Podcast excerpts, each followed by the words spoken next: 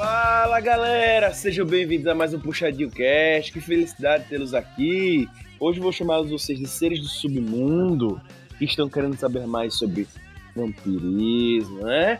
Então, sejam bem-vindos, sereszinhos do submundo. É, estou muito feliz em recebê-los para mais um Puxadinho Cast e tenho certeza que vocês vão adorar esse tema bem bacana, beleza? Quero lembrar sempre, eu gosto sempre de lembrar que eu, Augusto, chego aqui até vocês nesse Puxadinho Cast através do puxadinhogeek.com.br e nada mais é do que um, um portal de entretenimento para você, certo? Então lá você pode ver sobre séries, sobre filme, sobre mangás, anime, enfim, CDs, música de forma geral. Tem muito conteúdo das mais diversas formas sobre entretenimento para você. Inclusive até sobre vampiros, HQs envolvendo vampiros, filmes e afins. Então, se você tem interesse no tema, cola lá em www.puxadinhogeek.com.br ou .com, como você preferir, e é só dar uma conferidazinha. Tem texto a semana inteira para você, beleza? Lembro também que. Confere, papai! Essa aí pode salvar, inclusive, para os cash. Inclusive, também temos outros podcasts acompanha lá, tanto Puxadinho tem vários outros, mas também tem, existem outros podcasts, como PG Quarta também. Então, senta lá no site, acompanha, dá uma olhadinha, vai valer muito a pena, beleza? Lembra você também que, se quiser falar com a gente, se quiser depois comentar sobre as pautas, a pauta do vampiro com a gente, é só mandar um e-mail pra gente. Contato arroba puxadinhogeek.com e a gente vai ficar muito satisfeito em ler o seu e-mail e em responder o seu e-mail, beleza? Então, fica à vontade para falar conosco, tranquilo? Então, é isso. Vamos ao cast. Bem, e para falar da gente com esse tema maravilhoso, eu trouxe os seres do submundo que você já conhece. Eles que pertencem a clãs específicos, clãs do, do reitorismo, clãs do Santos. Não, não, brincadeira, gente.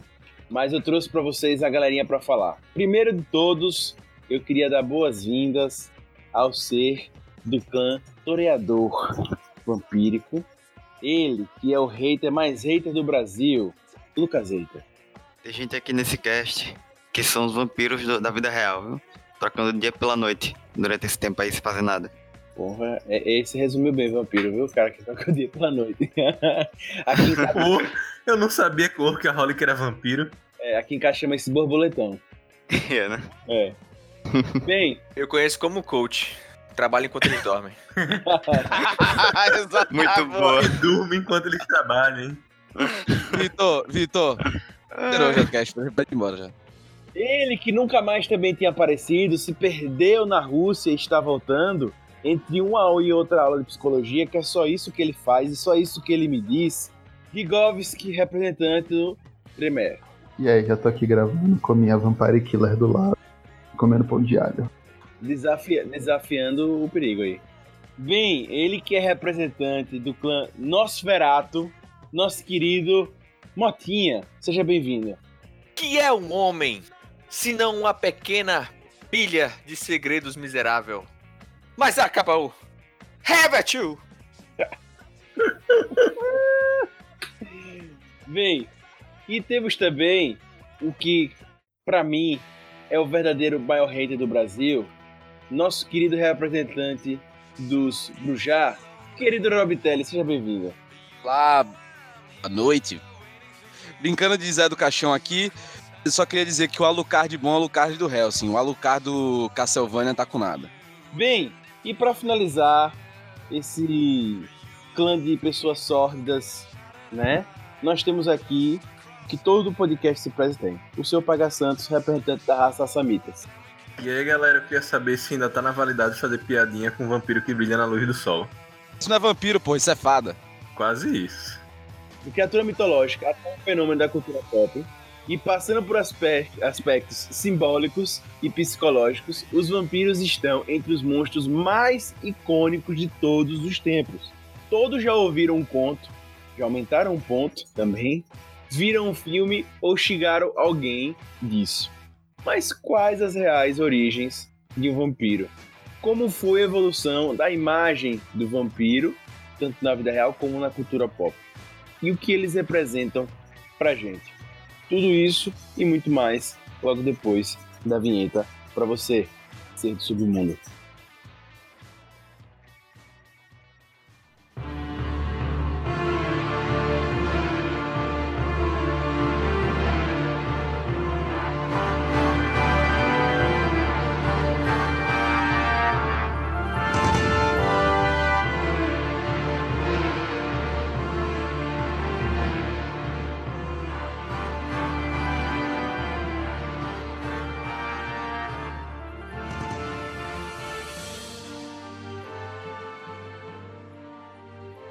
Bem, galera, antes da gente começar diretamente já o cast, eu já queria fazer um alerta para você, né? A gente aqui vai querer passar pelo o, o vampiro mais é, icônico, mais pop mesmo, o que vamos dizer assim, né? Entre aspas, a maioria das pessoas conhece o vampiro mais genérico que é apresentado na, na cultura pop. Existem, para quem tiver muito mais interesse, a gente vai citar aqui vai passar de relance por isso também, mas não é o nosso intuito. Quem sabe num podcast futuro, né, não faremos isso para não ocupar três horas da sua vida, então a gente quis resumir. Mas existem, além da cultura pop, pessoas que se consideram vampiros, que participam de clãs vampiros e estão ligadas ao vampirismo, né, e à cosmovisão vampírica, né, que está ligada a um estilo de viver e não é uma religião, mas está ligado a um estilo de viver e com origens pagãs na Europa medieval. A gente vai fazer alguns comentários aqui sobre. Mas, se você realmente interesse é saber mais sobre o vampirismo e a cosmovisão vampírica, como eu disse a vocês, não adianta seguir para frente que a nossa ideia não é essa. A nossa ideia é falar da cultura pop e o vampiro nessas obras, beleza? Se liga aí no nome do cast, que ele tá bem didático para você. Então, Dado esse grande e importante aviso, Rob Teles. Querido. Pode falar. Sua opinião sobre. Opinião sobre nada. Sobre nada. Eu só acho que. acho que vale até aqui já começar com o Jabá. É, sobre essa parte aí mais do vampirismo como é, subcultura jovem e guiado aí da galera é, urbana, é, recomendo aí o Mundo Geek, o Freak, quer dizer, Mundo Geek, desculpa. O Freak sobre vampirismo com Y, tá? E, enfim, explica muito bem sobre justamente essa tribo e tal. E quem quiser saber um pouco mais, né, sobre como são esses, vamos dizer assim, vampiros modernos. É, aí, e eu também queria fazer indicação para vocês que existe a pauta. Tem uma apresentação, dois, o primeiro bloco, três, segundo bloco, quarto, opa, indicações! Ai, que coisa boa ter uma pauta. A pauta foi feita para ser rasgada. Ah, entendi, beleza. Né? Caralho, vai escrever a pauta no maior carinho, o cara vai fazer um Né? negócio. O cara já tá fazendo indicação no segundo momento. É, e é, Giga, saiba como eu me sinto todo o programa. Aí a pessoa entra aqui, opa, que legal essa indicação, vou desligar esse e vou pro próximo, né? É. Aí tem essa indicação no final é pra justamente a pessoa só ir no final, né? Mas enfim, tudo bem. Bem, vamos lá, galera. Falado isso, vamos primeiro pra caracterização. O que é um vampiro? E aí, pra vocês, o que é um vampiro, queridos amigos? Ser. E, véi, vai, chupa sangue e, tipo, se, as- se aproveita a energia vital da pessoa, né? E, tipo, e não deixa a pessoa, e deixa a pessoa quase que semi-escravizada ali. Ela, é, resumindo, é um relacionamento abusivo. Só que com chupador, com chupaçãozinha, chupação, chupaçãozinha de sangue. Pois é, tem relacionamento abusivo que nem isso tem. Mas é uma. Lembrando assim que é uma chupaçãozinha de sangue na broderagem, viu? Ah, na verdade. Boa. E pra você, Vicky, o que é que você acha, querido Botinha? Eu acho que o vampiro se generaliza até, até nos animais, assim, em si, como algum ser que se alimenta de sangue, né? É, com certeza. É, o chupacabra poderia ser um vampiro, então? Então, eu, eu acredito que o chupa-cabra é o vampiro do bem, não é? Porque ele só chupa cabras.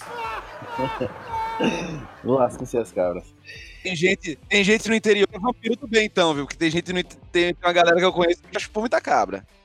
Eu acho que aí Ah, virou um cumprido. Olha o, ni- então, olha o nível que a gente tá chegando. Você precisa rever seus amigos vampiros aí. Né, Então, Lembrando que Querido- também é na broderagem, tá? é claro. Querido hater, e pra você? Não, pra mim o vampiro é aquele clássico lá. De Vamp pálido. e Beijo de Vampiro, né? Débora Seca. Não, É, Lucas, pra mim, vampiro é aquele, é aquele lá, aquele nego. Pra mim, vampiro é Neila Torraca. Neila Torraca, exatamente, é o Neila Torraca de vamp. É o, é o Chico Canísio, velho, de, de vampiro. Vampiro brasileiro. É tosco. Não, enfim, vampiro pra mim é aquele classicão lá, pálido, que fica por aí à noite pegando pano de sangue de pessoas inocentes. Ei, mas você assistiu Vampire Diaries. Então. Todo mundo era Assisti. pálido lá, ah, todo mundo era pálido lá, qual é? Não, mas você vê que eu falei que é o clássico. Ah, entendi, tá certo. Não é, não é, não é o vampiro Tim, porra, não é o vampiro É. Malhação. Pois é. Por três segundos com essa descrição dele de ah, é aquele cara é, aquele cara pálido que fica à noite pegando não sei o que, eu ia dizer, é o Slender, né? Aproveitando você, Pega Santos. Não, pra mim não foge muito disso não. Vampiro é um ser que suga a vitalidade de alguém. E você, querido Kigovski? Ah, Pra mim, não vai muito além. É um pouquinho do que todos vocês já falaram, na verdade. Pra mim, seria um ser morto. É um morto-vivo que se alimenta da energia vital pra compensar a sua morte. Tipo, tá morto, então vamos sugar a vida da galera. Tem uma dúvida rapidão. Minha sogra não gosta de alho. Eu tenho que começar a me preocupar? Com certeza, cara, com certeza. Pega uma estaquinha de madeira e bota assim em cima da mesa. Se ela se arrepiar, mete estaca nela. Se uma pessoa não usa palito de dente, ela é um vampiro com medo de estaca? Esse é o vampiro fleiro da pé. Minha- e minha sogra, ela come caranguejo sem ser com, com martelinho de madeira, brother. Quebra com dente, é? Quebra com dente, pai. Eu acho, eu acho isso muito voraz. Digníssima companheira também. Eita porra.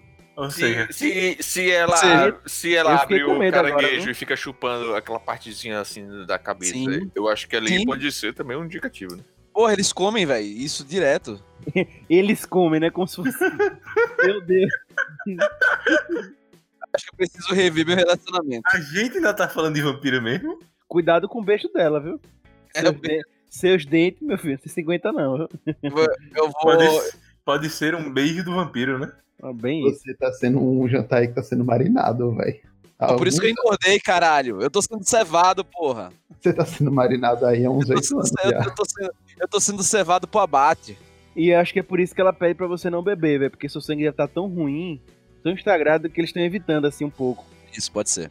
Cara, o seu sangue vai estar sendo preparado tipo vinho já, velho. Tipo, Já, oito anos de conserva. Bem avinagrado, né? Mas tudo bem. Mas por enquanto, velho, se fosse com, se fosse de tanto álcool que tem no meu sangue e açúcar, deve estar, tipo, sei lá, vai estar com sabor de vinho canção, velho. Essa porra. E também o- a- as bebidas ruins que você já tomou, né? Aí pior, É sangria ainda. maravilha. Meu sangue é uma, sang- uma gigantesca sangria maravilha. Vai virar vinho do Frei, velho. Aí, aí não, se vira vinho do Frei, não pode beber mais. Aí fodeu. Bem, pra mim, eu também acho que o vampiro tá ligado na criatura da noite, né? Justamente porque o sol acaba queimando ele ou trazendo alguma fraqueza pra ele. Ele é enfraquecido com prata e com estaca. Eu acho que isso é bem tradicional, né? E com objetos ligados à, à Igreja Católica, né? Então, isso também muitas vezes serve como ponto fraco pro vampiro. Tem aqueles dois dentinhos caninos ressaltados, prontos para morder. Estão ligados à, à- à sensualidade. Eu também vejo que o vampiro está muito ligado à sensualidade. E eles atacam as vítimas. Geralmente seduzem as vítimas, fazem todo aquele joguinho e tal. São seres muito atraentes, geralmente, né? Então tem tudo isso. Tirando a Nosferato e tal, alguns poucos, mas a maioria tem essa, esse jeito meio tananã assim. Então esse é um vampiro bem, bem clássico. Pra mim, ele não brilha, ele não brilha no sol, isso é importante dizer.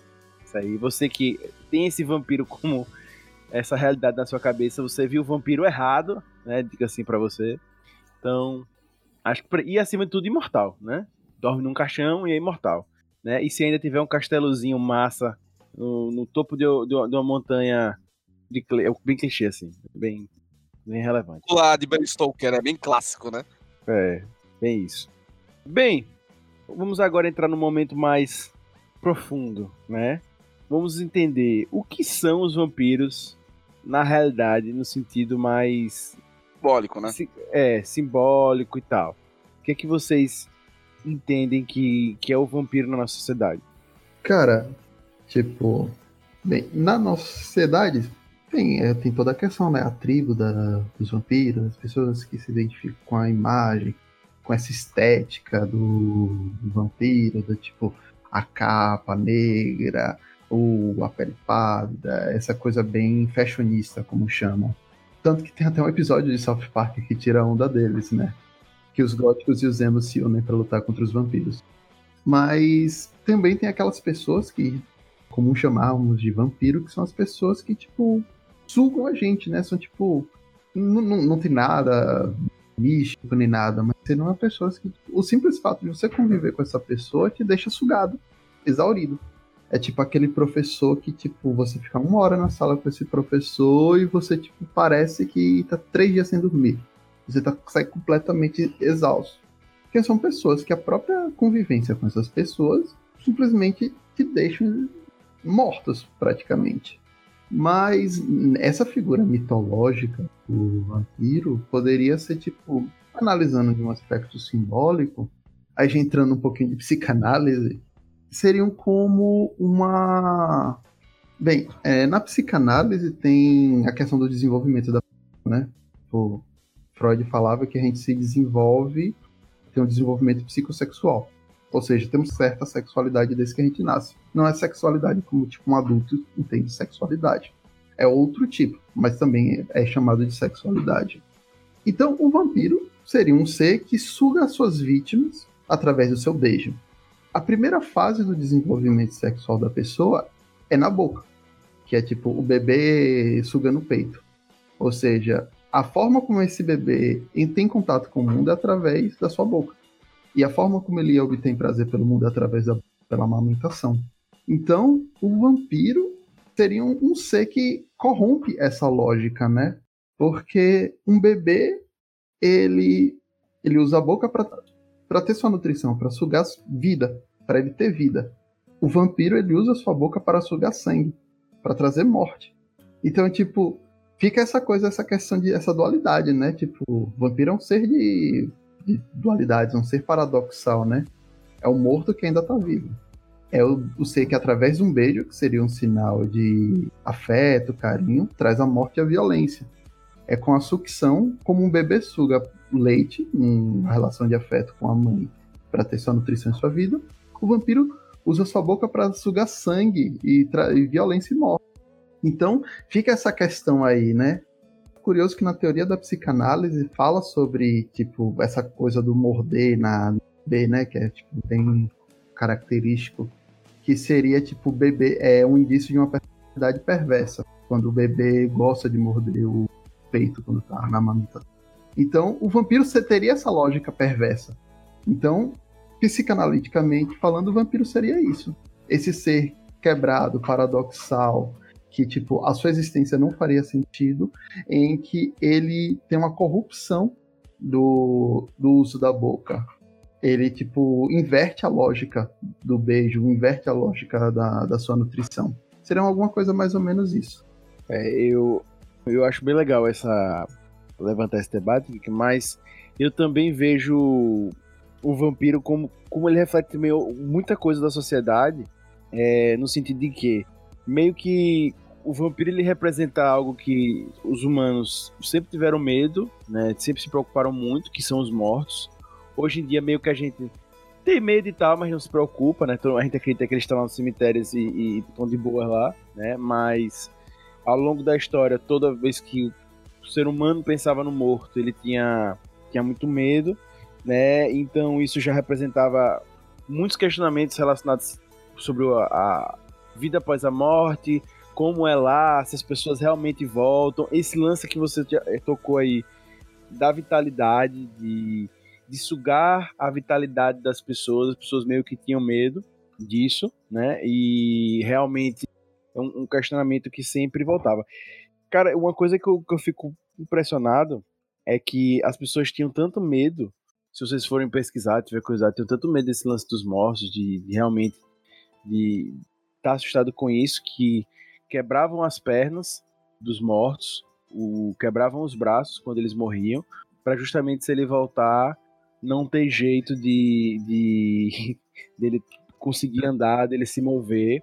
Ou então a famosa estaca de madeiras também ao longo da história foi ficando comum, porque você pegava a estaca e metia no caixão, no coração do, do morto, para justamente fazer com que ele não se levantasse, né? Porque as pessoas realmente tinham muito medo disso. E a igreja meio que se apoderou disso para meio que assustar as pessoas em um certo momento ali da, da história e onde surgem os vampiros, enfim.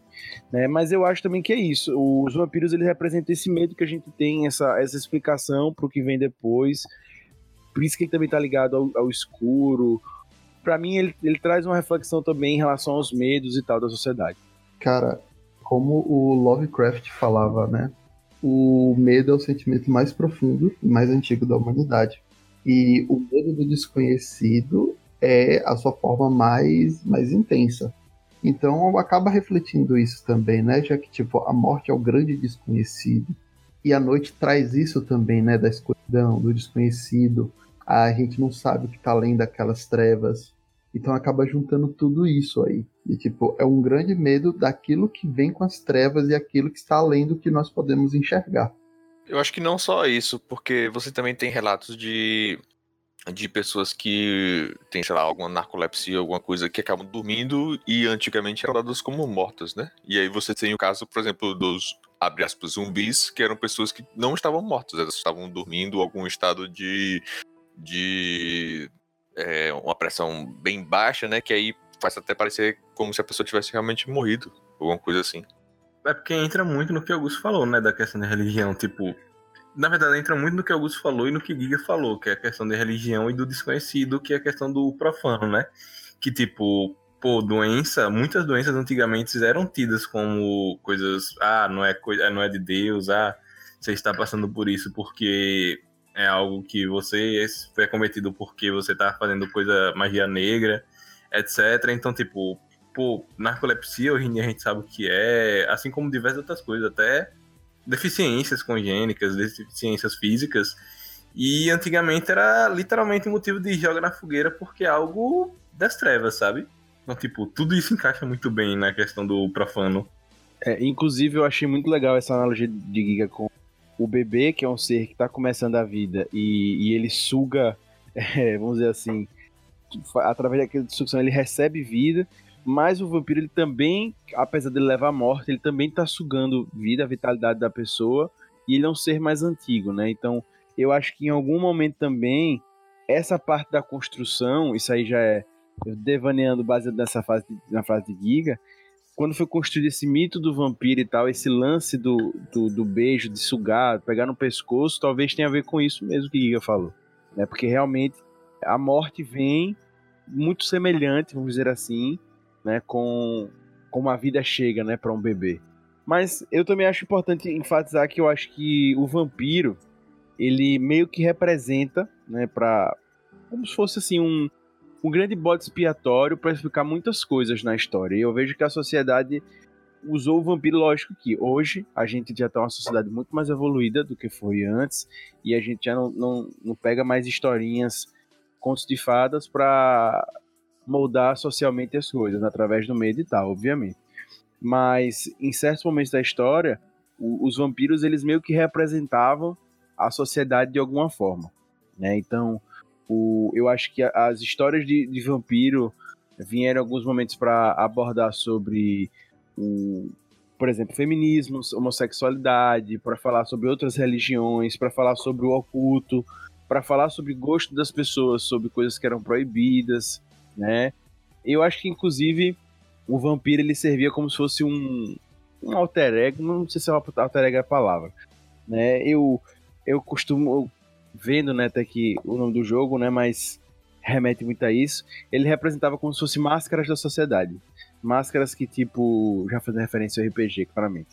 Né? É, máscaras que as pessoas não conseguiam tocar, que não conseguiam falar e eram colocadas como vampiro. Inclusive, se você se pegar relatos da de compêndios contra bruxas, vampiros medievais, é muito engraçado como se refere a tribos pagãs da época como vampiro e o nome da tribo. Vampiro e o nome da tribo. Vampiro e o nome da tribo, porque justamente o paganismo estava ligado ao, ao vampirismo, enfim. Exatamente, velho. Inclusive, o próprio termo vampiro varia do, acho que é do russo, vampir, significa aquele que não é digno. É tipo, era uma ofensa extrema no, no vocabulário medieval da Rússia. E é exatamente sobre isso, aquele que não é digno. Então era para se referir exatamente àqueles que tipo estavam à margem e era só para tipo, era a galera que tomava porrada mesmo na Inquisição, era a galera que era perseguida mesmo, que suas crenças eram deslegitimadas e demonizadas. Era a galera que tipo eram os divergentes da, da vila, eram os estranhos, era a pessoa que inconveniente que eles precisavam se livrar. Então esses que, esses que eram os vampiros. Era quem a, os poderes vingentes não queriam que estivesse presente à luz do dia e eram jogados para a escuridão da noite. Com certeza. Então, a, a, inclusive, a gente acabou tendo na cultura pop, vamos dizer assim, uma gourmetização muito bacana do vampiro e a gente acaba dissociando o, o vampiro à, era medieval de uma forma real. Mas sim, gente, tipo, se você for pegar relatos medievais, vocês vão ver que o vampiro ele aparece tanto quanto as bruxas em diversos momentos. Vários relatos colocam o pagão, aí, como o Google falou, a pessoa do ocultismo, a pessoa estranha, etc., como vampiro, né? E comumente a gente associa o pagão, ao, ao luciferanismo, às bruxas, mas os vampiros também estão muito ligados a essa época histórica e é, existem muitos relatos. E é muito curioso que eu acho que essa é a, a frasezinha chave, né? Sugar a vitalidade das pessoas. Né? Enfim, se vocês forem pesquisar, tem muitos detalhes falando que as pessoas botavam alho, botavam coisas de prata na porta de casa para garantir que aquele morto que virou um vampiro, né, justamente não vai entrar na casa dela e roubar a vitalidade dela, porque tem esse item na porta, etc e tal. É muito curioso. Não, e além disso, cara, é, é a questão também, poxa, da, da acho que um ponto muito forte, né, de da versão, vamos dizer assim, moderna, né, do vampiro, que é o que a gente tem, é uma versão muito enraigada também numa visão cristã, né, queira ou não. Além de que, por exemplo, a gente vê que a, em vários contos mais modernos, a grande que mata o vampiro, que luta contra o vampiro é, sei lá, água benta, é água benta, cruz, né, que se queima quando vê o sol e tal, não sei o quê, como se fosse a luz, né, a luz do, enfim, porque aquela coisa que a gente vê muito na igreja, né? Que as coisas que são da escuridão, que são do oculto, não são da igreja. Da igreja joga aberto tal, não sei o que, as coisas são abertas, são declaradas. Então aí por isso a coisa do sol e tal, da coisa do dia, né? Muito uma coisa da, daquela época, cara, que tipo assim, é, o que não acontecia do dia era do demônio, né? Porque ninguém saía à noite e tal, essas coisas. E muito também da questão, acho que a Giga pode falar um pouco mais, né? Que já tocou nesse ponto. O vampiro representar muito a questão do desejo sexual, né, cara? ou não, de você. É aquela coisa, coisa do beijo, né? Do, do, da sucção pelo pescoço e a questão da sensualidade até mesmo que a gente acaba adaptando do vampiro de arrastar as pessoas, né, de conduzir as pessoas para aquela para aquele negócio e enfim. E aí você pega muito na época romântica, já pegando o Bram Stoker, né, que é já perto ali do século XIX, transição do 19 para o 20, você já tem essa época romântica, né? Como a gente poderia dizer do, do da literatura, e que ele passa isso a partir também, além de, do, da sedução por hedonismo, né? Aquela coisa surubenta, né? Vamos dizer assim, daquela, daquela elite aristocrática que já tinha na que estava se formando ali já no século XIX e que isso é muito representado por, pela nossa visão hoje moderna do vampiro, né? Aquele cara sensual que usa aquele, sei lá, aquele sobretudo, que toma um vinho que você não sabe se é vinho ou sangue, taca? E o, sei lá, Annie Rice, tá ligado? Tipo, Brad Pitt no Annie Rice com o de Lestat, tá ligado? Acho que é meio que, que essa visão que a gente acaba tendo e que vai evoluindo também, né? De acordo com, com, com os períodos. No século XIX, que era essa coisa mais aristocrática, sensual e hedonista, né? Que é muito do romantismo isso. Vamos lembrar que no Brasil isso é muito representado, por exemplo, Augusto dos Anjos, né? E na própria, na própria Europa, de maneira mais trágica, é o jovem Werther, é, a questão também de Gut. Então, assim, você vê isso muito com outras coisas. A questão lá do, dos contos de Fausto, né, com a tentação do vampiro, então sempre do demônio, tal, né, em troca. Então são sempre algumas trocas para uma vida mais mais curtição, mais de, aproveitar, mais de aproveitar a imortalidade, né? E um questionamento até em si, olha que loucura, um questionamento até em si da a finitude da vida É, e nisso a gente já pode aproveitar para trazer outros contos dessa mesma época do Bram Stoker, né? Como Frankenstein, é justamente esse desafio do, da finitude da vida, mas que todo, mas que todo esse avanço, essa tentativa de, de acabar com a finitude da vida tem um preço trágico. E, e Rob, eu acho bem curioso você falou é, tudo isso, mas é importante ressaltar. Apesar de estar ligado aos, aos mortos, muitas vezes os vampiros, com essas visões que o Rob trouxe, eles têm a visão de um cara bonitão, né, de um cara, um ser humano normal, justamente para fazer essa brincadeira de que o mal pode estar entre nós, né? Pode ser o cara que, que é o, o CEO da Apple, ele pode ser um vampiro, né? Um exemplo. Né? É, e... é, é, é, tácito e notório que o Mark Zuckerberg é um reptiliano, por exemplo. Tácito e notório, não, mano. Com certeza. Então, eu acho que essa é uma brincadeira muito curiosa, porque justamente ele faz. Nem, nem sempre, mas muitas vezes é associado o, o vampiro com Lúcifer, com algo oculto, como a gente falou aqui, e esse cara bonitão, esse cara talvez com estereótipo mais topzeira, né? Ele talvez possa ser sim um ser do mal e você não faz noção disso. Mas enfim, gente, eu acho assim que quando a gente pensa bem na parte da sociedade, vampiro tem sim muitas ligações ao longo da história e, e eu acho também que várias obras vão retratar isso na cultura pop e, e também vale a pena a gente dar uma olhada a, a entender mais sobre como o vampiro está presente também na história real. Né? Não só na cultura pop, que mostra também. Eu, eu, eu, acho, Augusto, também que é, vale ressaltar a gente esse ponto que a gente estava trabalhando, da parte da psicanálise, da parte histórica, e também como o vampiro é representado é, até por isso essa primeira parte, na história e no tempo, né?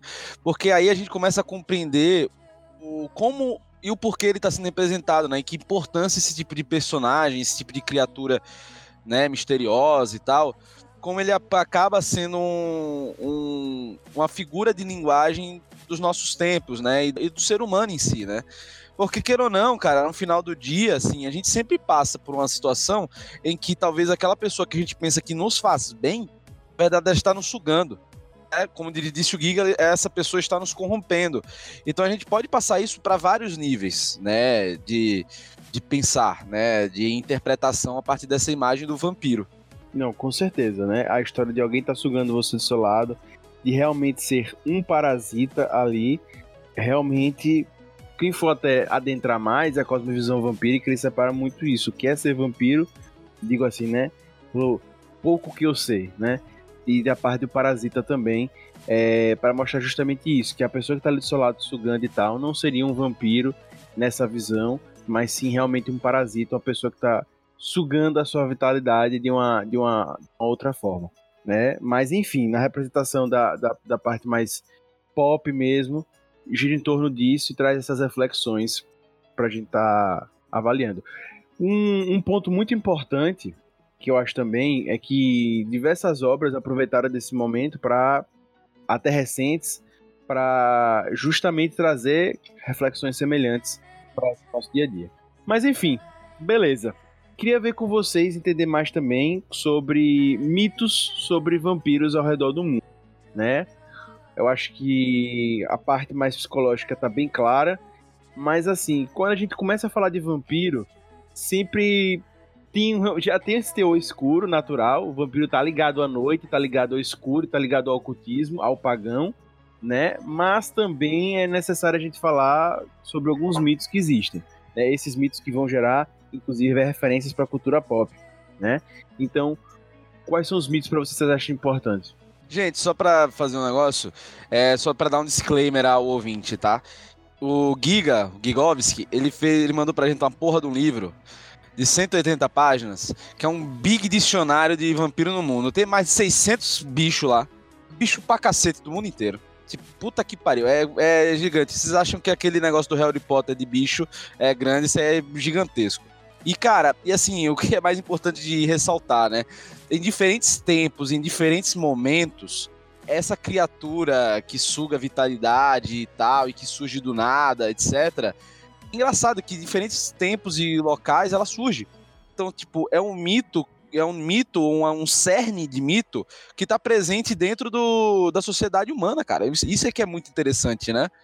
Que é o que é muito gigantesco esse, esse enciclopédia, porque realmente é conta muito sobre como nós humanos vemos a nossa convivência com o outro. É aquela, é um mito arquetípico já, né? Tipo, Exato. se algo aparece em tantos tempos diferentes, deixa de ser uma simples comparação ana- analógica e se torna realmente um algo que é tipo é parte da construção da, do imaginário da humanidade mesmo. Mas trazendo justamente pro, pro ponto mais mitológico e como a gente vê, eu acho que a história mais aceita, é, digo mais aceita porque é o que a gente tem de consenso comum e é o que se sabe hoje, pode ser que no futuro mude, né? Mas o que é mais aceita como o primeiro vampiro, é, o grande cara assim para começar o start para tudo isso é o Lord Vlad, né? Que é o empalador, né? Que foi justamente o cara que serviu de referência para isso tudo. E é isso que vem da genialidade do menino Bram Stoker, né? Que trouxe isso à baila, né? Que é você pegar um personagem real e transformá-lo num vampirão. Que, assim, porra, Romênia, Transilvânia, ou seja, numa terra distante, né? Etc., aquele mito e tal. E que é um personagem real que foi um, um- talvez o personagem vampiro não tenha sido tão filha da puta quanto o personagem real, né? Ralava a galera e comia vendo a galera sendo empalada, né? É foda. Mas assim, e cara, mas assim, vale, vale sempre ressaltar, cara, que essa imagem do bicho que come e tal. Porra, a gente tem o, o chupa-cabra, né, aqui na América do Sul. Que é, uma, que é uma mistura de bicho, bicho mesmo com, com esse lance, né? Que, que sai pra comer ovelha, né, da galera e acaba atacando as pessoas, né? Bem, né? É um mito bem forte, assim, no, principalmente na América Central. Mas continuando até, o, o Vlad eu acho que ele é, ele é muito importante porque muita gente levava ele como o primeiro vampiro na época. Né? Gente, até é importante, eu não falei isso anteriormente, mas até para se localizar. A gente tá muito ligado também à, à cultura europeia, mais à cultura europeia ocidental, e por isso que a gente fala mais das bruxas. Mas quando você vai falar do leste europeu, justamente você pensa é, na parte do vampiro e lá tá ligado. Justamente na Romênia a gente tem o Vlad III, que ele era um empalador, como eu falei antes, mas que ele era conhecido por justamente ter, vamos dizer assim, por ser um cara tão obscuro, né? Inclusive, não só por empalar, mas existem várias coisas que ele fazia que transformavam ele num, num cara que realmente as pessoas tinham medo. Ele empalava e empanava. Nossa senhora, meu Deus. Quase um cozinheiro. É, é o, é o. Como é que é o nome? É o Hannibal, do, do século XIII.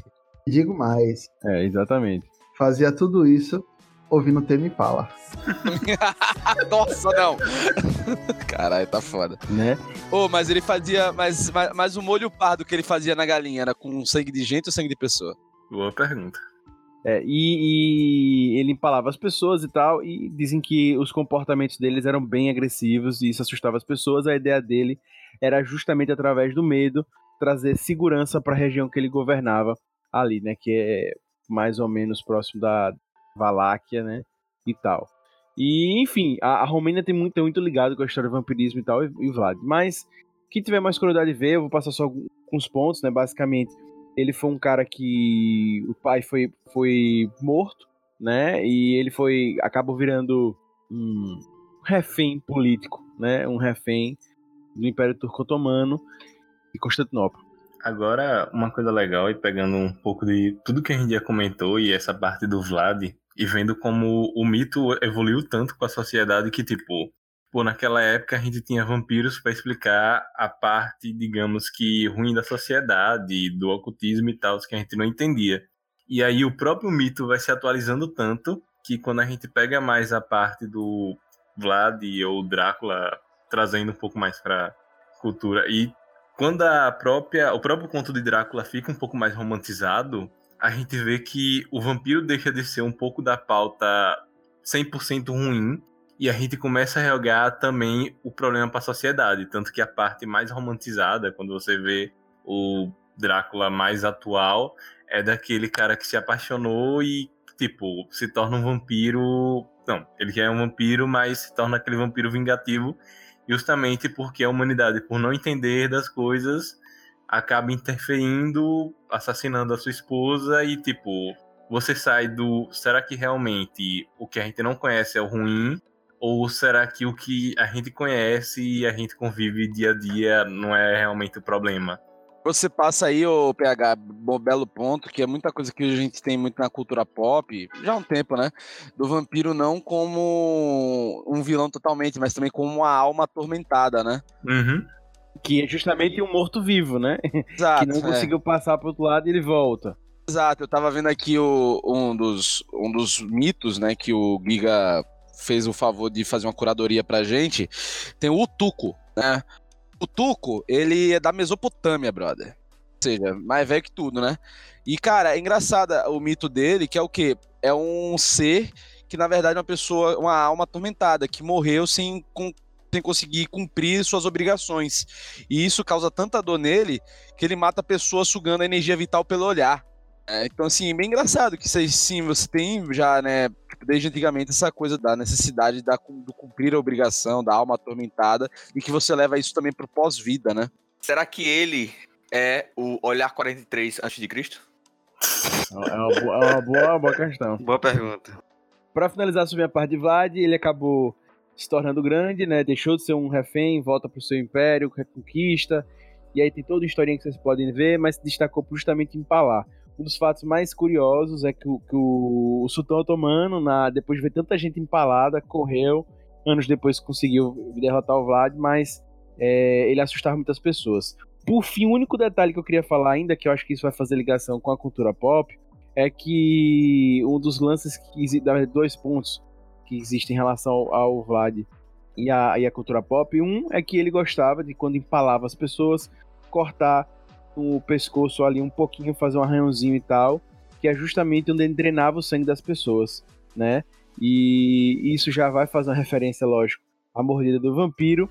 E, e o Vlad também, ele tá ligado a uma ordem chamada Dracul, que é, e ele era considerado justamente o, o filho do dragão, né? O pai dele já estava ligado e tal, mas ele é considerado o filho do dragão, e isso também já entra nessa, nessa história e tal. Mais coisas que vão complementar e que as pessoas vão se basear, como o Rob já falou, já adiantou, o Bram Stoker vai utilizar muito. Então, enfim, ele era visto como o filho do dragão, algo que realmente é tipo que assustava as pessoas. Só queria fazer um comentário bem aleatório, adentrando mais nisso, que o dragão justamente está ligado a, ao dragão São Jorge. Né, que o São Jorge e o dragão são considerados seres próximos. A diferença é que o dragão ele é considerado que a raiva dele justamente é uma coisa mais avassaladora e o São Jorge é uma coisa mais é, calma, mais controlada. Enfim, e depois a gente entra mais nesses detalhes aí lá no futuro aqui do cast, beleza? Bem, é isso. Eu acho que depois do Vale, o Rob já falou do Ben Stoker, que acho que vai fazer a construção do, do, do vampiro moderno. Vocês querem acrescentar mais algo? Cara, eu só queria é, citar aqui dois mitos de vampiro aqui do Brasil, que eu acho interessante citar, porque eu, eu não conhecia, acho que quando a gente fala de mitologia brasileira, elementos do folclore brasileiro, a gente fica muito preso naquela curupira, assassino, sem cabeça e ara. Os, no, no, nos que foram escritos pelo Monteiro Lobato depois, né? É, e tipo, e naquela visão bem infantilizada, né, do folclore nacional. Muita, muita coisa, na verdade. Então eu queria destacar dois. Primeiro é a Jaracaca, que seria um ser que se transforma em serpente para ficar à espreita de suas vítimas. Jararaca, quase, né? Nossa, É. jararaca, quase. E engraçado que Jaracaca o- era um vampiro que assumia a forma de cobra e hoje em dia é uma espécie de cobra. Exato. E, tipo, e era conhecido por não matar as vítimas, fazia aquela coisa de tipo deixava vivo para ficar comendo aos poucos, é, bebendo aos poucos. E, ao- e aos poucos a vítima ia enlouquecendo e tal. E uma coisa que era interessante é que não gostava de beber só sangue, mas também gostava de beber leite materno. Olha aí que loucura. Tipo, espreitava as aldeias para ver que, tipo, quem que tava amamentando, e aí se joga, quando ia amamentar, se jogava no, no peito no lugar do bebê. E suas vítimas iam enlouquecendo aos poucos, porque tinha um- uma picada extremamente venenosa. Então, tipo, ele aos, aos poucos matava. Mas não matava instantaneamente. E o outro é meio que tipo a mistura da. Já um sincretismozinho de tipo os elementos culturais da- das comunidades nativas com as crenças portuguesas, que seria o lobisomem, que seria um sincretismo entre crenças nativas e portuguesas, que seria um vampiro de 5 centímetros. E ele também não matava suas vítimas. Ele se parecia com um macaquinho. E uma coisa curiosa dele é que ele não bebia só sangue. Ele também gostava de beber sêmen. Esse é um sugador da porra mesmo. Esse, esse faria sucesso no Banco dos Campeões. Hum, com certeza, com certeza. Mas lembrando que ele suga só do broderagem, tá? Na verdade, É, só mama na broderagem. já tá ali do lado, né? Não, e você é broderagem no sigilo, porque você vai deixar no bolso, né? É, eu faço referência também a um site brasileiro, o maior site brasileiro dedicado ao tema vampiro, que é a redevampírica.com. Vocês podem acessar, e tem muita informação legal. E pegando esse ponto que Giga falou, eles já trazem um ponto muito relevante, que muito provavelmente o primeiro conto sobre vampiros e tal acontece nas Américas, talvez no Brasil, talvez mais para cima, mas o que se sabe é que já existem fatores que levam próximos aos vampiros antes de Colombo chegar no, no- na América, né? Então já existia uns índios com hábitos noturnos, né? E eles trazem alguns relatos sobre isso lá, que justamente eram índios que acabam se degolando. Olhem que, história bizarra, gente. Que degolavam os, inimigos com roupas de morcego, né? E eles tinham hábitos noturnos, né? E eles tinham machado lunares e tal, tal, tal, tal. Então é muito curiosa essa história, entra lá na, na, na, na Piri que sabe mais. E o mais curioso é, existem figuras folclóricas também, é, ligadas ao culto do morcego. Que inclusive existe um, um deus morcego, uma deidade, uma deidade é, morcegal, assim, que se chama Mochica, né? Que faz referência a. É, faz referência não, né? O Mojica, né? Acaba relembrando muito isso também, o nosso cineasta aqui. Mas enfim, vocês entram lá na rede vampírica, vai, vai ter muitos detalhes e tal. E no Brasil, a gente já tem histórias também lá atrás que falam sobre os vampiros brasileiros, né? Tem um de 1849, certo? Otávio Branca, A Maldição Materna. Já falava sobre vampiros, tem de 1890, enfim, tem vários romances que já tratavam sobre vampiros no Brasil, por exemplo, e tem essa história voltada aos índios nas Américas. Beleza? Então entra lá na rede, na rede vampírica, www.redevampírica.com, tem muita coisa interessante também sobre o tema, beleza? E essa parte também já falando que hum, talvez os precursores sobre os vampiros na, na parte da o surgimento dos vampiros mesmo, essa ligação do morcego com chupar o sangue, etc e tal, talvez existisse aqui antes na Europa, beleza? Antes do resto europeu. Fechou?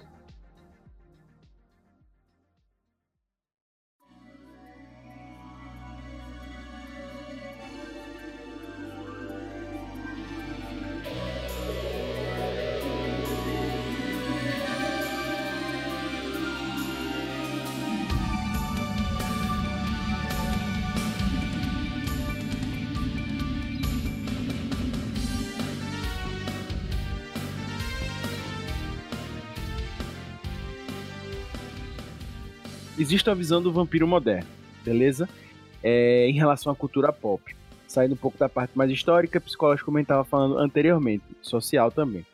Existe esse vampiro ideal que foi ali feito pelo Bram Stoker.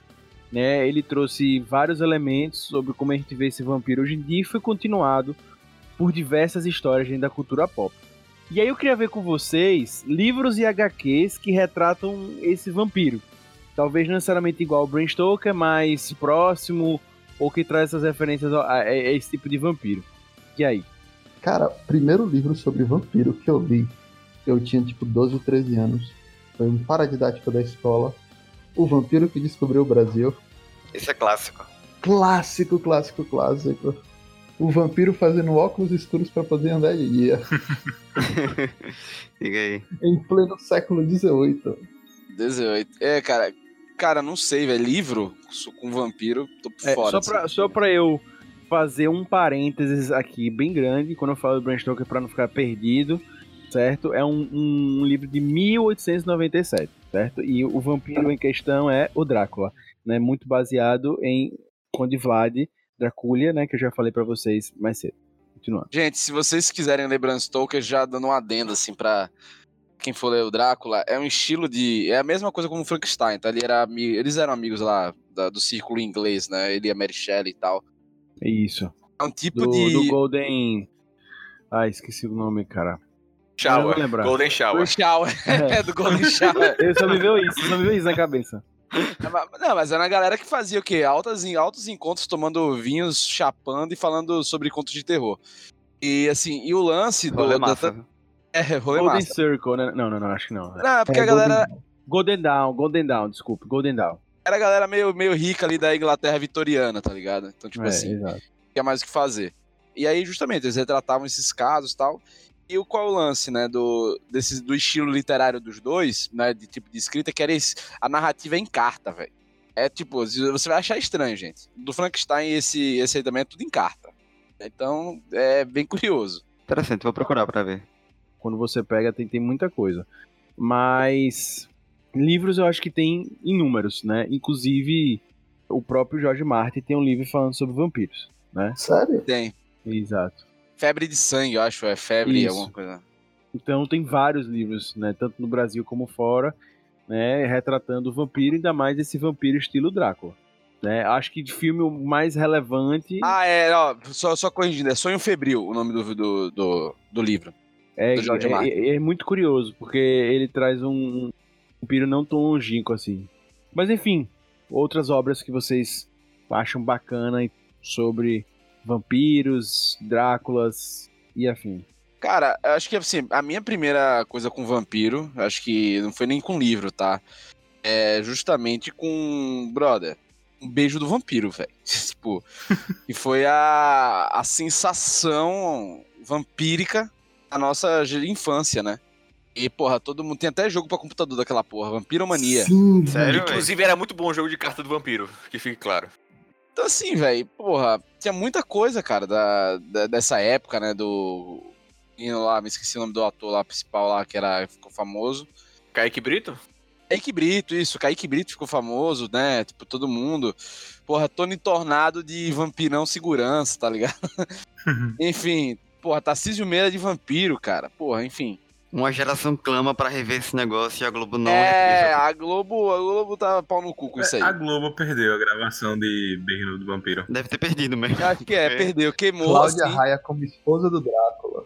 É. Então, assim, e tipo, e tem, uma, e tem umas coisas pré-vampiro. Pré, que é do beijo do vampiro que é uma massa, que é pré. Como é que é o nome?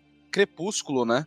E aí, antes do Crepúsculo, o Crepúsculo é que tinha essa coisa do, sei lá, os caras, os Cullen começaram a, sei lá, ficar muito brother dos humanos, teve o problema lá do Eduardo se mostrar, e aí o sindicato, e, e trouxe essa coisa né, do sindicato dos vampiros, tem que matar, não sei o que, regras e tal.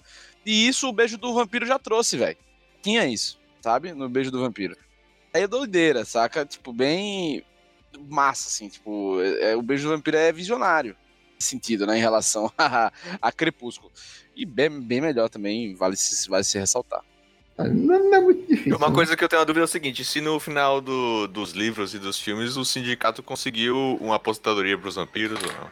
Aí, aí tem que ver da, da questão do, do poder de negociação e das relações trabalhistas entre os, os vampiros.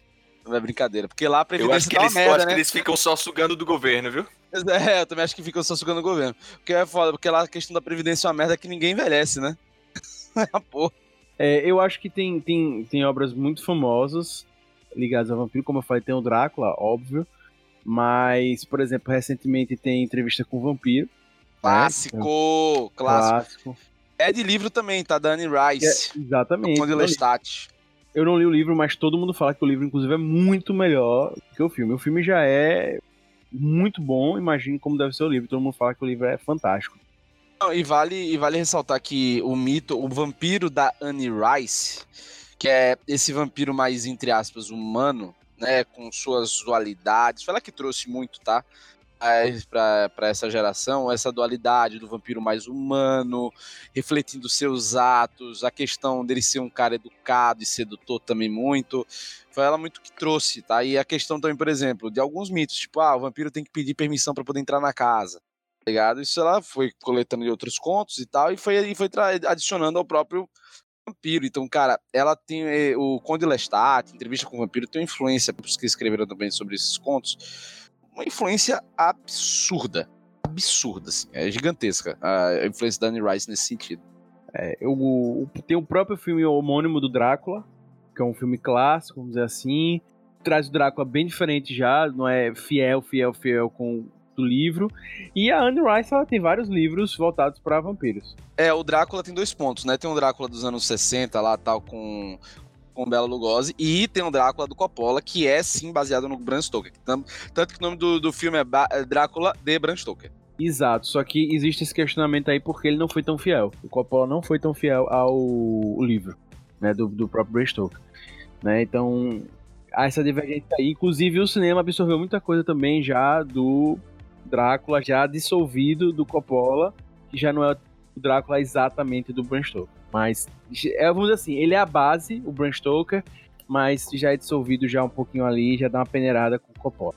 Justamente é aquele Drácula que vem mais romantizado. É, já. É, ele tem mais uma coisa mais. Assim, mais pop, né? A Anne Rice tem entrevista com o vampiro, que é famoso pra caramba. O vampiro Conde Lestat, que, tá, é, que tá lá, que tá na entrevista com o vampiro. É, é, o, é, a paixão, né, dela com esse Conde Lestat, que é o grande personagem dela, eu acho, né? O grande personagem. É, e ainda tem a Rainha dos Condenados também, que é outro livro dela que. Sim, que tem é filme grande. também tem filme, né? É, o próprio Stephen King já escreveu sobre vampiro com A Hora do Vampiro, né? Outro livro bem famoso. Tem várias obras. Uma obra que pouco se fala, mas retrata vampiros, mas que, enfim, também eu acho que é muito importante comentar. Eu, eu até pensei que viria de, de Rob Telles, né? Eu sou a lenda. Eu sou a lenda, mas, mas é que a gente já citou isso recentemente, né? Mas é, é meio que a pegada lá dos vampiros, né? Mais esse lance do, do vírus. É, é, é engraçado, é um. É um o, a origem vem a partir de um apocalipse, né? Que todo mundo vira, menos um brother. e ele tá meio fudido. Mas é isso, é, é engraçado esse lance, né? Do, que aí é outra interpretação aí mais, mais moderna ainda, né? Que é o que? Eu Sou a Lenda não, não é um livro tão novo, tá, gente? É mais antiga, lá da, século passado. Mas que pega, que já traz esse conceito do vampiro mais como um como um vírus, né? Isso é, isso é bem interessante. Esquisito. Acho que aí depois vem o Blade, né? Pra trazer alguma coisa assim. Não. Bem pop, bem pop o Blade. Blade acho o que é Blade, O Blade, pra mim, é o melhor, cara. Pra mim, ele. O sem Blade, o Blade. Foi. O Blade Caçador de Vampiros. Sem o Blade não existiria Helsing, cara. Eu tenho, eu tenho essa crença. O Blade foi que trouxe eu o. Acho que, inclusive, pra mim, Blade tá super ligado a Underworld. Não, puta que outra, outra seraça, hein? Outra seraça, hein? Série boa, Underworld. É, eu acho que. Sério, não. Eu gosto do primeiro. Depois eu acho que dá uma. Ah, não, velho. Não, eu gosto. Eu gosto. Eu gosto da farofa. Eu gosto da galhofa. Eu gosto da galhofa. Porra, esse lance de vampiro B10 com arma. Puta que pariu. Espada, Hadouken contra Rapaz, eu nunca gostei. Helsing, porra, também, pô. Grande caçador de vampiros aí, ó. Já, já trazendo a família aí do. É, do é caçador Stoker. de monstros, cabrão. Mas ele começa no, no Drácula como caçador de vampiro. Ah, não, isso é verdade, isso é verdade. Exato. Mas o Van Helsing sempre aí, porra. Sempre aí na, na, nos contos, né? É, com certeza. Tem True Blood, que foi uma série que fez muito sucesso. Que também. bebeu, que bebeu do menino da sua lenda. é, bebeu da sua lenda. Mas que, cara, gente, True Blood, além da putaria que todo mundo lembra da putaria de True Blood, que era uma maravilha. Mas assim, cara, o conceito da série é de HBO, né, velho? HBO é, é foda. Que é o conceito do tipo, os vampiros são tipo. Só não presta o final, né? Ou mais o ah, resto ah, da série. É, mas é, é tipo, a, o início, velho. É literalmente os caras têm que comprar um vidrinho para poder viver em sociedade, sabe? Tipo, é tipo remédio. E você tem essas duas sociedades. Aí depois começa a entrar fada e a porra e fodeu. Entrou é, fada. Geralmente quando viaja demais assim, se perde. Gente, é sério, ó. Fica a dica aí, dica cultural para vocês. Entrou fada no meio do processo, algo que parece com fada da merda. Isso, isso que eu ia falar. Entrou fada ou característica de fada. Acabou. Como glitter, por exemplo. É. Então. Elfo conta como fada? Não conta como fada. De acordo com o D&D conta. Quais são as características de elfo que você viu em vampiro, Giga? Conta aí. Ah, nenhuma. Depende, Tem alguns vampiros que são pálidos, sensuais e tem uma, uma, uma orelha diferente. Eu já conto meu com um elfo. E aí? É verdade.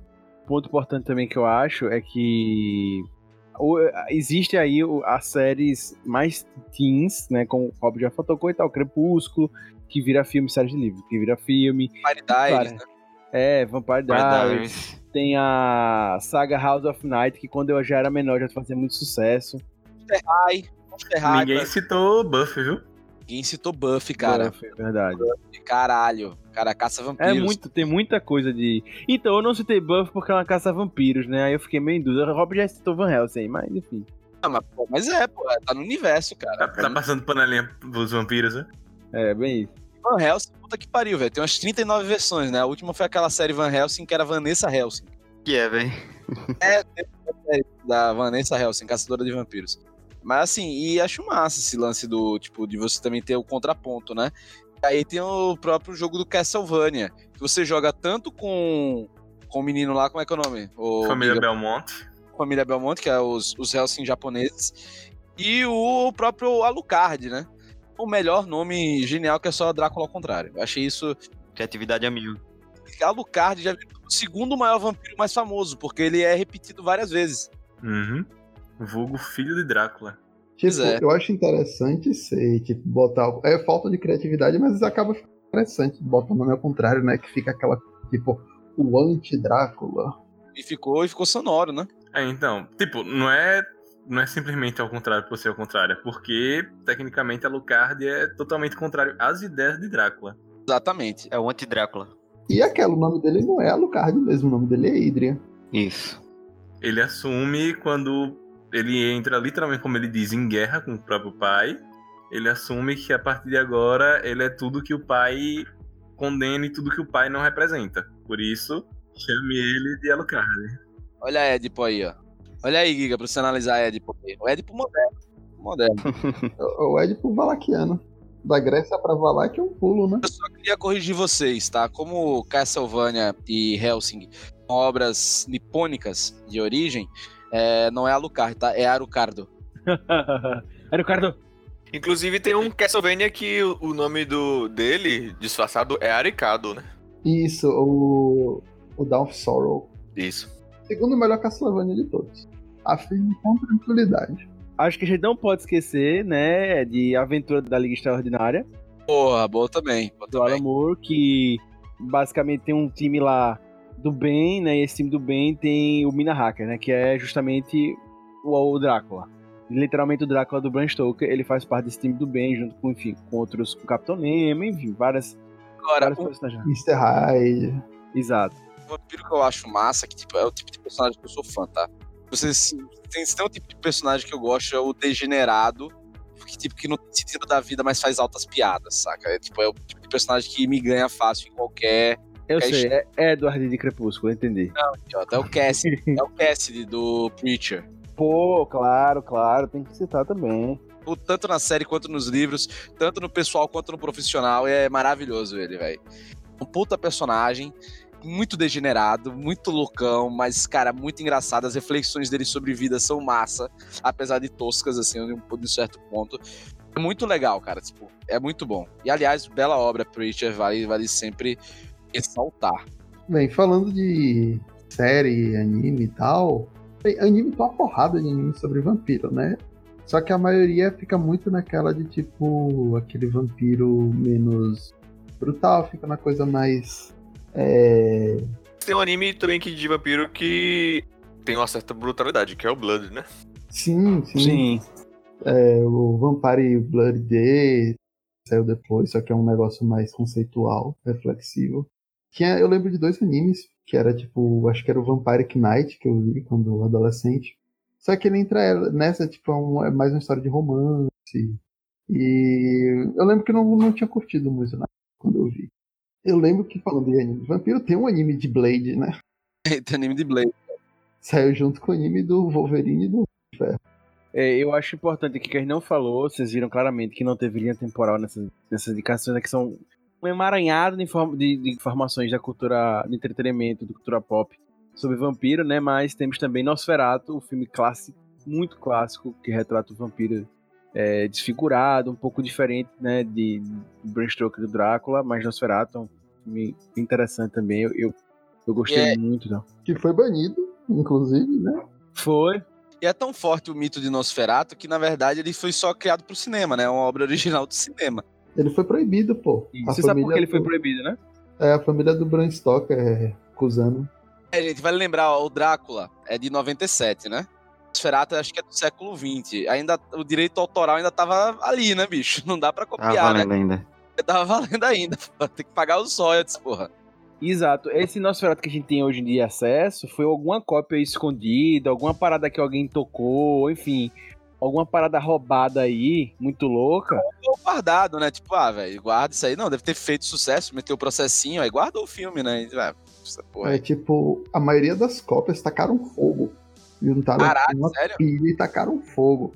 Só que aquela, no nada, é sempre tem alguém esperto que vai e salva alguma coisa. Até porque, como produção. Aquela coisa, né, velho? Porra, os caras, velho, foda-se, não vou pagar lá porra de Bram Stoker. Troca o nome Drácula pra Nosferatu e foda-se. Véi, a família Bram Stoker foi tão cuzona que, tipo, eles patentearam um monte de coisa relacionada à imagem do vampiro.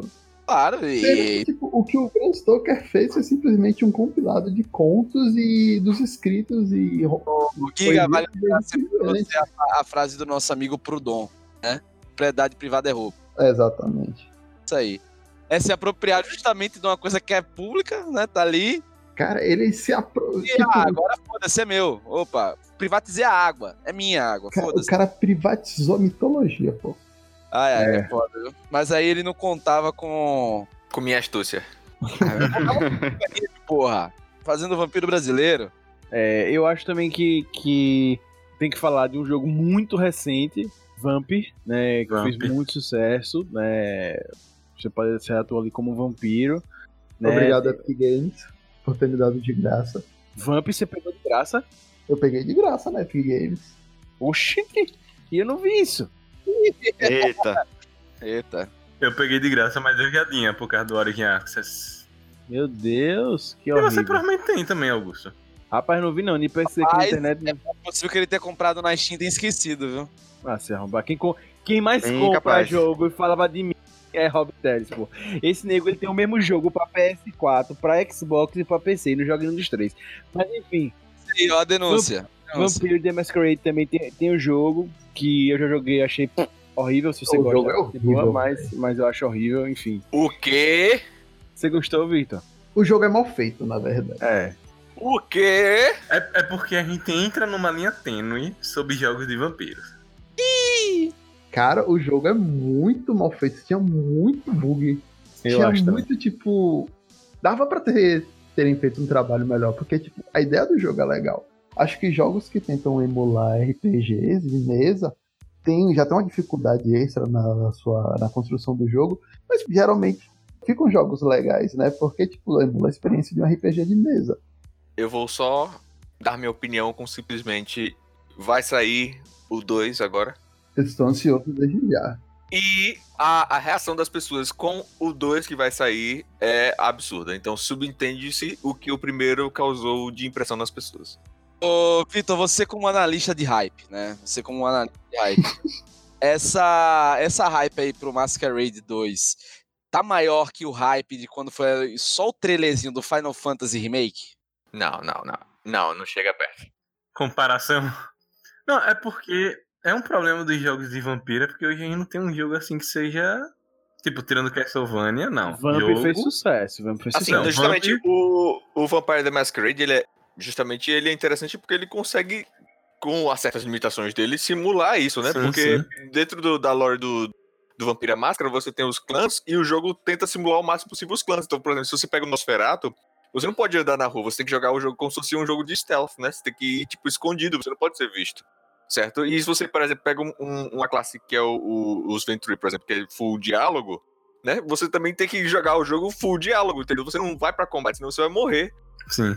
Tá, Claro que assim, tem as limitações, tem os bugs, tem as coisas, mas tipo, essa, essa interatividade do, do que seria a lore, né, do, do, do Vampiro à Máscara, com o que você pode fazer no jogo, que ficou o jogo, tornou ele famoso.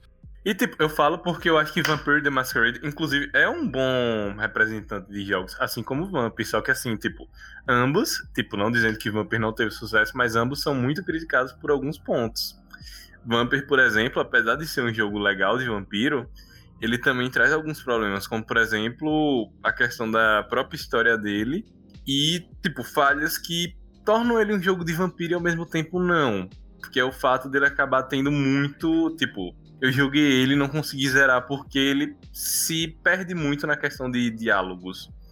Tipo, não dizendo que é muito diálogo, mas a gente tá até comentando antes do cast, Fallout faz isso bem, é, Skyrim faz isso bem e Vampir meio que a parte dos diálogos fica chata. E é um jogo que você precisa dos diálogos para continuar, sabe? É, meu problema com o, o Vampire Masquerade não foi nem o jogo em si, foi tipo a engine do jogo. É, eu também. Eu parei, tipo, eu tinha jogado muitos anos atrás, eu, tipo, eu tinha avançado bastante no jogo, mas meu computador, foi na época que eu, meu computador quebrou, aí eu fui tentar jogar esses dias e, tipo, eu fiquei, nossa, como é que eu conseguia jogar com tanto bug? tipo, você tenta dar, tipo, morder uma pessoa na rua e o- simplesmente o jogo fala que você não mordeu e do nada, tipo, a pessoa morre no chão. Tá lá morta como se você tivesse sugado ela demais. Então, tipo, rolava uns bugs que, tipo, fiquei, nossa, velho. Tipo, é. Atrapalha até o desenvolvimento do jogo. Então eu tô ansioso pelo. Porque, tipo, pelo que eu vi, vai ser um negócio bem mais trabalhado dessa vez. Bem, eu ainda queria fazer destaque para Bloodborne, né, que é outro jogo recente que fez sucesso. Tem o, o anime Helsing, que também tá. O Castlevania também recebeu anime, tá fazendo sucesso. Tem Originals, que dentro de Vampire Diaries fez muito sucesso também, muita gente gostou, né? E por fim, Melhor que original. é, literalmente, né? The Originals aí melhor que o original. E por fim, para vocês que se interessam mais sobre o tema, eu queria só fazer dois destaques que eu ainda não consumi no TCS, mas fazem muito sucesso. Um é uma série mais recente, O que Fazemos nas Sombras. Ah, muito bom, velho. A série é um documentário. Então, é, Mockumentary, que chama, né? Que é de comédia. Velho, é muito bom, velho. Cala a boca, gente. Era minha recomendação. Vocês estão me cagando. Mas você recomenda ainda, pô. Você recomenda ainda. É, então, um documentário, né? Tem também um livro, Vampiros em Nova York, que é bem legal, então fica aí pra você consumir. E vale lembrar também, porra, dois grandes autores brasileiros, né? O primeiro André Bianco, e dedicou muito tempo, tem pelo menos umas cinco obras sobre vampiros, né? Acho que ele é o grande precursor da ficção fantástica contemporânea do Brasil. E ele tem a série do Os Sete, que é muito massa, que são sobre vampiros que vieram pra cá em caixões de prata, vampiros portugueses Portugal do século século XVI, né? Bem legal, bem massa. E, o, e também tem a parte da, dos contos do vampiro, né? Do, com o Bento. Muito legal também, que é como se fosse, tipo, meio apocalíptico com vampiros em São Paulo. Então, se você gosta de uma coisa que contextualiza no Brasil, se passa no Brasil e tal, e, e- em lugares comuns, cara, é muito massa, é muito bom. Recomendo o André Bianco. E mais, mais para agora é o do Eduardo Cassi, né? A série Tempos de Sangue. É, justamente narra a luta entre vampiros e a igreja lá na Idade Média. Ele fez uma puta pesquisa sobre costumes medievais e tal. Tem resenha no puxadinho dos dois primeiros livros, tá, gente? Quem quiser ler tá lá também. O Eduardo Castro é um cara muito gente boa, muito acessível. E vale lembrar, bicho, que pra mim o melhor é o segundo, tá? Que é o Deuses Esquecidos, que é De Arrombar. De Arrombar. O segundo é o melhor, assim. Que pega um pastor. Olha a ideia, velho. Pega um pastor católico tal, lá na Itália e o cara é sugado sangue por um vampiro e vira um vampiro do nada, tá ligado? Tipo assim, ele vira um vampiro e tem que começar a. Ele leva em conta a fé dele, que ele não quer ser um filho da puta e matar as pessoas, mas ao mesmo tempo aquela necessidade, entre aspas, né? Vira. Posso dizer? Ele vira natural, né? É foda, cara. Tipo, essa coisa dessa dualidade da natureza e da igreja e tal, não sei o que. É muito bom, muito legal. Valorizar também essa galera nacional. É que, tipo, também que faz um trabalho massa e. Então, tá sempre aí também. no- no- tem que citar, né? Tem que citar sempre. E o Puxadinho sempre se preocupa em trazer essa galera pra. A gente sempre tenta falar dessa galera, porque pra gente é muito importante estimular isso. É super relevante. Galera, mas eu queria ter uma dúvida com vocês. O gênero vampiro, depois de tudo isso que a gente já falou, a gente citou aqui algumas obras, tenho certeza que existem milhares de outras, gente, milhares de outros. Com certeza que relatam, tem obras que passam, até o Skyrim também, você pode jogar como vampiro, se transformar em vampiro, enfim, tem várias coisas aí que você pode se tornar vampiro. A gente citou aqui algumas, a gente vai passar duas horas falando de recomendações pra vocês. Vocês Mas- não citaram Magic, viu? Magic tem muita referência a vampiros. Sorinzão, meu filho. Com certeza, Sorin aí é top. Então tem muita referência a vampiro. É, pega assim, mas tocou no Magic foi importante. Eu gostei muito. então, assim, tem muita coisa. Mas Só queria fazer uma última referência, falar bem por cima aqui com vocês, é, que é o RPG Vampiro, a Máscara, né? Que é um RPG assim que moveu uma geração, que realmente é um, um RPG que ele vai além da mesa. Né? É um RPG que realmente tem uma lore muito interessante, realmente é, é bem legal. Como diria Caio do FIFA, o jeitão de jogar, né? De jogar o RPG Vampira Máscara é muito interessante, né? A plataforma deles do, do jogo é muito interessante. É uma plataforma diferente, mas muito legal. E o lance do, do, dos clãs, da, das guildas, enfim, do, do Vampira Máscara e tal. Confesso a vocês que eu sou um grande simpatizante do Vampira Máscara, mas não joguei. Né, mas um, eu sou realmente assim, sou um grande simpatizante e acho interessante. Sei que até hoje existem uma, uma grande do Vampira Máscara, que cada país tem o seu representante, como se fosse tipo governador, presidente, enfim, localmente também tem a sua representação. É realmente algo muito grande o Vampira Máscara. Vocês já tiveram o prazer de jogar e tal, ou não? Eu já joguei.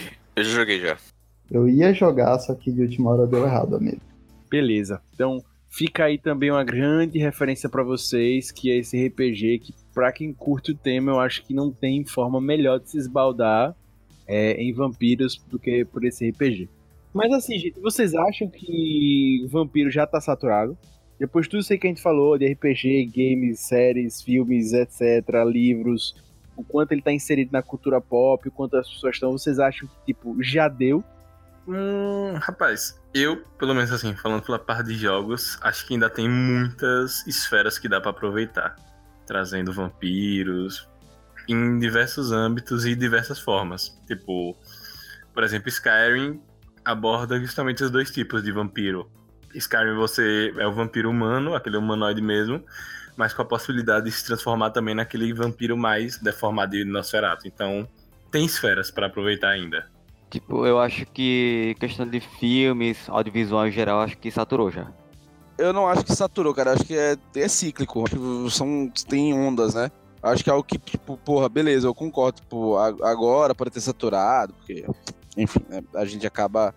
A gente acabou de sair de uma onda recente com Crepúsculo e etc. Mas, pô, a gente passou isso nos anos 90, né? Com, sei lá, Vamp nos anos 80 também. Depois veio o Beijo do Vampiro, depois veio o Crepúsculo, depois veio.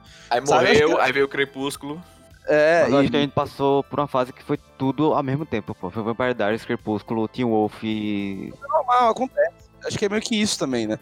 Acho que, tipo, aí daqui a pouco a gente vai dizer, porra, que saudade de vampiro, vai ter uma obra nova de vampiro massa e vai todo mundo voltar como é um mito que a gente já falou que perdura e tal, e tem várias adaptações, e é um, e é um mito adaptável, acho que ele vai acabar depois tendo um reflexo na sua geração. Ah, tipo, nessa geração, principalmente adolescente mais nova depois. Alguém vai redescobrir e fazer um, algo interessante para essa galera, entendeu? É, velho, eu concordo com o Rob, velho. Eu acho que nunca um gênero vai morrer, tipo, vai deixar de se prestar. Eu acho que é assim. É natural a gente consumir muito sobre aquilo, encher o saco e depois a gente muda né? É que nem música, que a gente até comentou em outros casts aqui já. Né? Tem música que você ouve tanto que você enjoa, e depois quando você ouve você fala, vai que delícia, porque eu nunca mais ouvi isso? É, então eu acho que, que é isso. Agora, eu acho também que existem as releituras. Como a gente falou que o George Martin, que fez o livro, ele faz uma releitura muito interessante sobre vampiro. Ele vai, por exemplo, tocar como vampiro como algo é, muito mais é, feral mesmo, assim, como se fosse um, uma fera e que tenta enganar os seres humanos dentro da sociedade, porque ele tem um instinto, ele é um bicho mesmo, e ele só tenta enganar, ele não é um ser humano, ele tá muito mais ligado a, aos animais, né? Existem releituras também, eu acho que isso é sempre interessante a, em qualquer gênero, né? Eu lembro também, por exemplo, na, quando eu era mais novo, era muito comum ter aquelas comédias americanas fazendo sucesso, né? E hoje, por exemplo, é um gênero que eu vejo muito pouco, né? Que é tipo Dr. Dolittle, é, o, o, tradicional. Isso, é, é, mais você falar os, os, os besteiróis americanos, né? Tipo, American Pie, é, não é só um besteiro americano, é, como é que é? Todo mundo em pânico, né?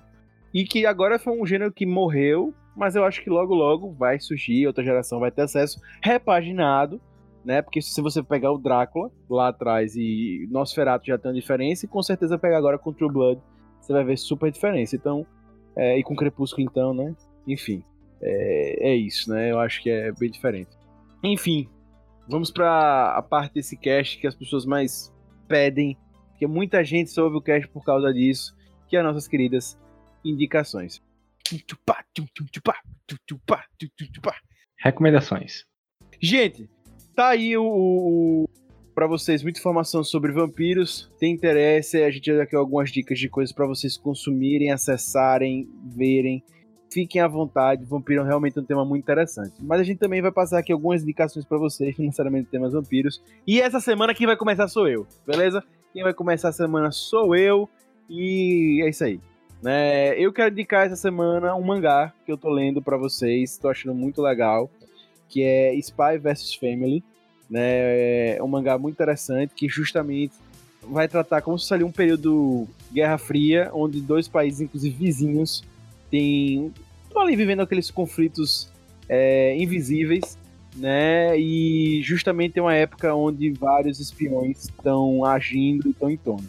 É, e aí justamente um espião específico, que é onde faz a faixa da história, faz o recorde da história, que é justamente onde um espião ele é incumbido de entrar no país vizinho e vigiar um cientista que está fazendo algo mirabolante. Né? E para vigiar, ele vai ter que justamente se disfarçar de pai, frequentar as reuniões de pais que o filho do cara participa. Né? O filho do cara faz parte da escola e tal, enfim, tem reunião de pais. E aí, para isso, ele precisa ter uma filha fake e uma mulher fake. Né? E a história se desenrola a partir daí. Muito legal, foi um mangá que fez muito sucesso ano passado, tá cotado para virar anime, foi um dos mangás mais vendidos, começou com mangá online e acabou sendo publicado de maneira física. É, então, eu muito interessante. dizer que tem uma série, uma série que já é, é o live action antes do lançamento desse mangá. Chama The Americans, o nome da série, eu pensei a mesma coisa. aliás. Que é muito boa, que é muito boa. Muito boa. É, então fica a dica aí desse mangá, Spy vs Family, vale a pena dar uma conferida. Querido Vic, Motinha, nosso querido, qual a sua indicação da semana, meu caro? Bem, eu vou seguir na, na sua indicação, indicar um anime que está saindo recentemente, agora semanalmente, que chama Tower of God. Vocês já ouviram falar? Tô ligado. Já tá na minha lista. Tá até. fazendo, inclusive, um sucesso bem grande. Isso, justamente o Tower of God é baseado numa, numa série de quadrinhos online, né? Webcomics, que chama, né? Só que ele, no caso, é coreano em vez de ser japonês. É, é, um, é um quadrinho que é lançado já desde 2010. E o Tower of God também é, agora tem quatro episódios que foram lançados, né? Então ele estreou há mais ou menos um mês aí. É, É, basicamente. pelo próprio Crunchyroll, né? Eu acho que tem... Ele é, É, lançado é, pelo Crunchyroll, pelo né? Crunchyroll que tá saindo, inclusive. Inclusive, é, não se sabe ainda ao certo como é que vai ser esse período de corona, né? Porque tem alguns animes que estão parando a produção, né? Dando intervalos, porque não tem como produzir, já que as pessoas estão de quarentena, né? Mas enfim, o Tower of God, ele tem uma... Ele tem uma premissa meio shonen, só que ao mesmo tempo ele é um pouco mais denso do que shonen, certo? Ele conta a história de uma... De um cara, né? Um adolescente, de certa forma, que ele sempre morou, tipo, em, em uma caverna, vamos dizer assim, em um lugar escuro. E ele sempre tentava, via um buraquinho em cima, né? E ele tentava cavar aquele buraco para poder sair dali. E num certo dia, uma, uma menina cai daquele buraco, né? E eles eh, se tornam amigos. Ela ensina tudo para ele, certo?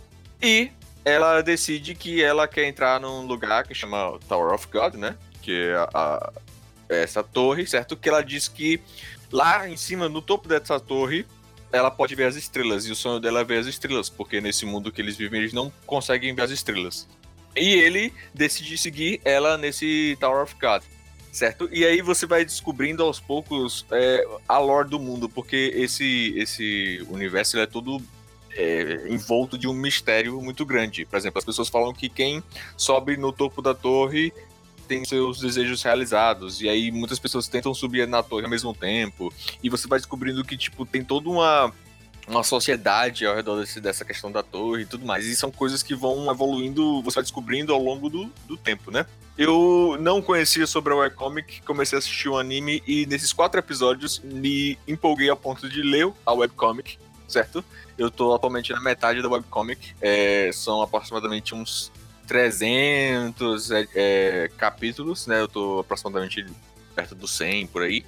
É, e eu tô achando super ultra interessante. Eu acho que é, se a pessoa tiver vontade de acompanhar o anime, pode acompanhar o anime. Se tiver interesse de ler, ler também é interessante pra caramba. Enfim, essa é a minha indicação. É, eu queria fazer até um, um salve aí pra Ana Pá, que ela sempre escreve sobre webcomics no Puxadinho e tem muitos legais lá, ela sempre traz sempre coisa bem relevante, beleza? Querido PH Santos, porque todo podcast sempre tem o seu PH Santos, e aí, PH? E aí, minha indicação, como sempre, como quase sempre, vai ser voltada para jogos. Essa vai ser pegando um pouquinho do podcast que a gente falou aí, que foi de Resident Evil. Eu sei que muitos fãs de Resident Evil estão sentindo órfão de obras depois de Resident Evil 5 e 6, que meio que desvirtuaram um pouco a saga. O 7 voltou um pouquinho, mas ainda não é o que os fãs, todos os fãs queriam. Então, minha indicação para hoje são dois jogos, que é a saga de jogos Resident Evil Revelations, que trazem um pouco mais daquela daquele survival horror que a gente conhecia dos primeiros, com aquele terrorzinho velado, aquela questão de você ter que armazenar munição e duas histórias muito boas, trazendo um pouco daquele clássico que a gente conhece da saga. Muito boa, PH, muito boa, muito boa, muito boa. E ele, o nosso vampiro russo, né? Literalmente da Rússia, nosso correspondente russo, que é um pouco vampiro. Querido Gigovski. Bem, a minha indicação são não de uma, de dois livros, que é a saga do Calciferum, escrito pelo Andrei Fernandes, que é o host do Mundo Freak. Tô... Comecei esses dias, né, porque ele foi liberado de graça para Kindle na loja da Amazon. Então, peguei os dois livros e tô adorando, sensacional. É como se tipo estivesse lendo um episódio do, do podcast deles. Então essa é a minha indicação para hoje. Muito bom, tô curtindo bastante. Tem dois livros lançados e tem uns burburinhos de que ele já começou a querer ver o terceiro. Arrasando, Giga. Muito bom. Ainda trouxe conteúdo aí que a galera pode pegar. Muito... Querido hater mais hater do Brasil, qual é essa indicação de hoje? Minha indicação dessa semana vai ser o jogo Ori and the Blind Forest que é um jogo estilo Metroidvania, bem legal. A história de um de um espírito de uma árvore que tem que sair pelo mundo para recuperar a essência que foi roubada dessa árvore antes que ela morra e toda a floresta desapareça. É bem legal o jogo. Só queria dizer uma coisa quanto a essa indicação. A arte desse jogo é incrível e linda. Sim, é um jogo muito, muito lindo mesmo. E a trilha sonora é muito massa. Tá na minha lista aí de coisas para consumir nessa quarentena ainda, beleza? Querido Rob Teles, qual é a explicação de hoje, meu querido? Pegando o ensejo do podcast, né? Minha indicação hoje é o que fazemos nas sombras, né? What we do in the shadows. Do nosso queridíssimo e maravilhoso Taika Waititi. Um dos primeiros trabalhos dele, né? Que é um mockumentary, né? Como diria bom português, um documentário falso, né? Um documentário de piada que é basicamente eles ele acompanhando, ele é um dos vampiros, aliás, uma república, imagina aquela sua república de faculdade, só que só de vampiros, velho. E todas as tretas que eles têm com, entre os vampiros e os lobisomens, cara, é muito genial. E tipo, e se você manja os, os, os estereótipos do vampiro, é bem isso. Tem o Nosferatu, tem o vampiro sedutorzão do Drácula, tem um ele é um vampiro mais tipo Drácula nos 60, e tem um vampiro mais com delestate sexual tal, e tem um cara que eles acabaram mordendo que, vi, que acaba virando recém-vampiro. É muito engraçado, cara. é muito bom, é genial. Se você gosta da, dessa cultura lance, ou se você já teve muito contato com vampiros, entre aspas, né, com os contos de vampiros modernos e tal, você vai pegar N referências, N piadas, é muito bom. E, cara, assim, meu comentário é o cacete. Pra mim, aquilo ali realmente existiu na Nova Zelândia, tá? Aquilo ali é, é um documentário real. Vale ressaltar que o Taika Waititi é justamente o mesmo diretor de Jojo Rabbit, né, que concorreu ao Oscar que, esse ano. Exato. Que ganhou e que ganhou o melhor roteiro adaptado. Ou seja, esse cara em roteiro, principalmente quando se trata de comédia, é um absurdo. O cara é monstro. O cara é monstro. Ele é o bicho, ele é o bicho mesmo. Ótima recomendação do Rob. Por falar em, em Jojo, eu quero uma dar uma recomendação extra. Jojo! Tem vampiros de Jojo. é. Jojo's Bizarre Adventure, o, o, anime. É, eu, eu tava falando do Jojo Rabbit, mas gostei do Jojo, verdade. É, eu só quero dizer uma coisa, Mota, sem falar de Jojo, é, Jojo's Bizarre Adventure é, é, não é Mota, quero dizer isso. É verdade. Boa. Galera, foi um prazer estar com vocês aqui. O tema Vampiros ele é muito vasto, quem sabe no futuro fazemos o número 2, então, enfim, para falar mais. Volto a reforçar que a ideia aqui foi muito mais passar conteúdo pop para vocês na parte do conteúdo pop, espero ser entendido com tanta recomendação legal para vocês aí, beleza? E lembro sempre que o Puxadinho Cast vem direto para vocês do puxadinhogeek.com.br. Lá tem textos todos os dias sobre os mais diversos temas da cultura pop e entretenimento, como música, filmes, séries e enfim, até esportes para vocês. Tem vários podcasts também, só acessar lá e pegar todo esse conteúdo para você. Segue também no Instagram, segue também no Facebook e nas diversas mídias sociais, Puxadinho Geek tá sempre por lá. Tem sempre coisas para vocês que a gente tá sempre botando lá, como é, é, opiniões sinceras e trazendo tudo melhor no nosso site, no nosso portal para vocês, beleza? Agradeço aqui a todos os participantes, Motinha, PH Santos, Ligovski, Hater e Rob Teles, que participaram aqui hoje. E lembro sempre a vocês que puxa daqui, puxa de lá, o puxadinho também é seu. Até a próxima. Abraço. Um beijo do vampiro.